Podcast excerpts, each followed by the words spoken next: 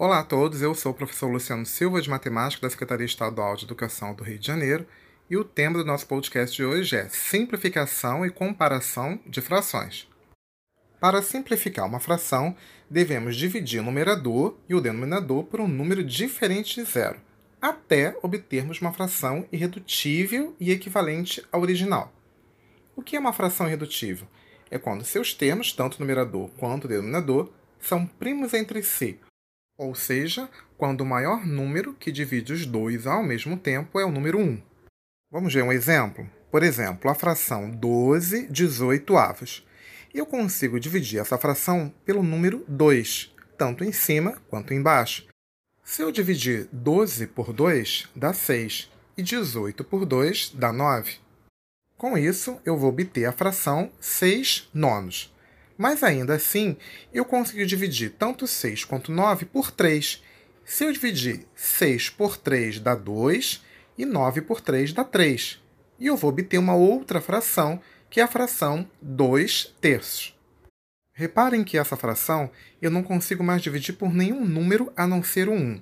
Portanto, a fração 2 terços é uma fração irredutível. Vamos ver outro exemplo? A fração 12 45 avos.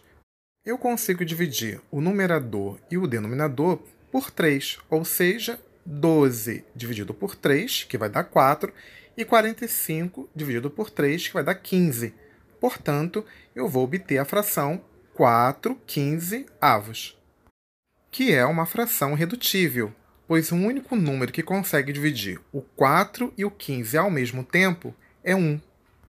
Uma maneira de obter uma fração irredutível é dividir o numerador e o denominador pelo MDC entre eles, ou seja, o máximo divisor comum. Por exemplo, lá na primeira fração, a fração 12 18 avos, eu fiz duas etapas. Primeiro, eu dividi pelo número 2 e depois eu dividi pelo número 3. Eu poderia ter achado o MDC entre 12 e 18. Se a gente fizer essas contas, quando eu calcular o MDC entre 12 e 18, eu vou obter o número 6. Com isso, eu posso dividir direto a fração 12 18 avos por 6. Se eu dividir 12 por 6, dá 2, 18 por 6 dá 3 e vamos obter a fração 2 terços.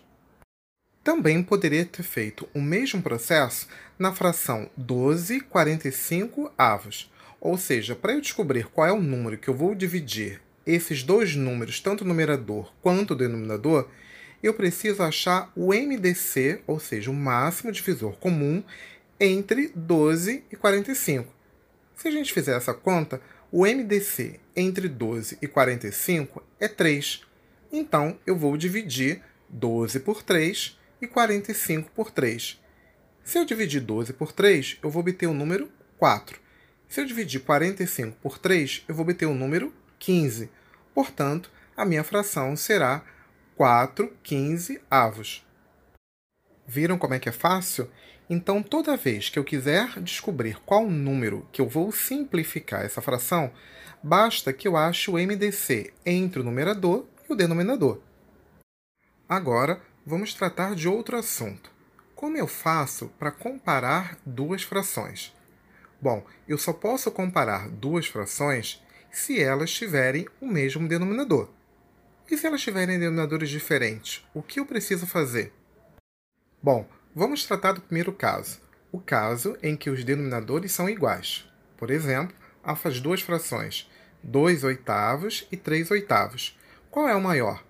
Como os denominadores são iguais, que é igual a 8, eu comparo os numeradores, ou seja, 3 é maior que 2.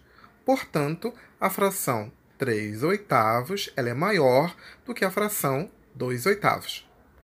Professor, e se as frações tiverem denominadores diferentes? Por exemplo, a fração 1 sobre 2, 1 meio, e a fração 3 sobre 5, 3 quintos. Qual é a maior? Como nós falamos anteriormente, para eu poder comparar duas frações, elas precisam estar com o mesmo denominador. Como os denominadores são diferentes, eu preciso achar o MMC, ou seja, o mínimo múltiplo comum entre os denominadores, que nesse caso é o número 2 e o número 5. Fazendo essa conta, descobrimos que o MMC entre 2 e 5 é 10. E depois, o que, que eu faço? Eu pego 10 e divido pelo denominador, no caso 2, e aí vai dar um número 5 eu pego esse número 5, que é o resultado, e multiplico pelo numerador, que é 1. E aí eu vou obter a fração 5 décimos. Depois, eu pego o MMC, que é 10, e divido pelo outro denominador, que é 5. Eu vou pegar esse 5, que é o resultado dessa divisão, e vou multiplicar pelo numerador 3, e vou obter a fração 6 décimos. Agora que as duas frações têm o mesmo denominador, ou seja, 5 décimos corresponde à fração equivalente a 1 meio e 3 quintos corresponde à fração 6 décimos. Agora que as duas frações possuem o mesmo denominador, ou seja, 5 décimos e 6 décimos, eu consigo comparar as duas, ou seja, 6 décimos é maior do que 5 décimos, ou, de forma equivalente, 3 quintos é maior do que 1 meio. Então, só recapitulando esse finalzinho da aula. Se as frações tiverem o mesmo denominador, eu consigo compará-las apenas olhando o numerador, ou seja, vendo quem é maior e quem é menor. Se as frações tiverem denominadores diferentes, eu tiro o MMC entre os denominadores e faço a comparação das duas frações. Precisam estudar porque é um assunto relativamente fácil. Espero que tenham gostado. Até a nossa próxima aula, pessoal. Tchau!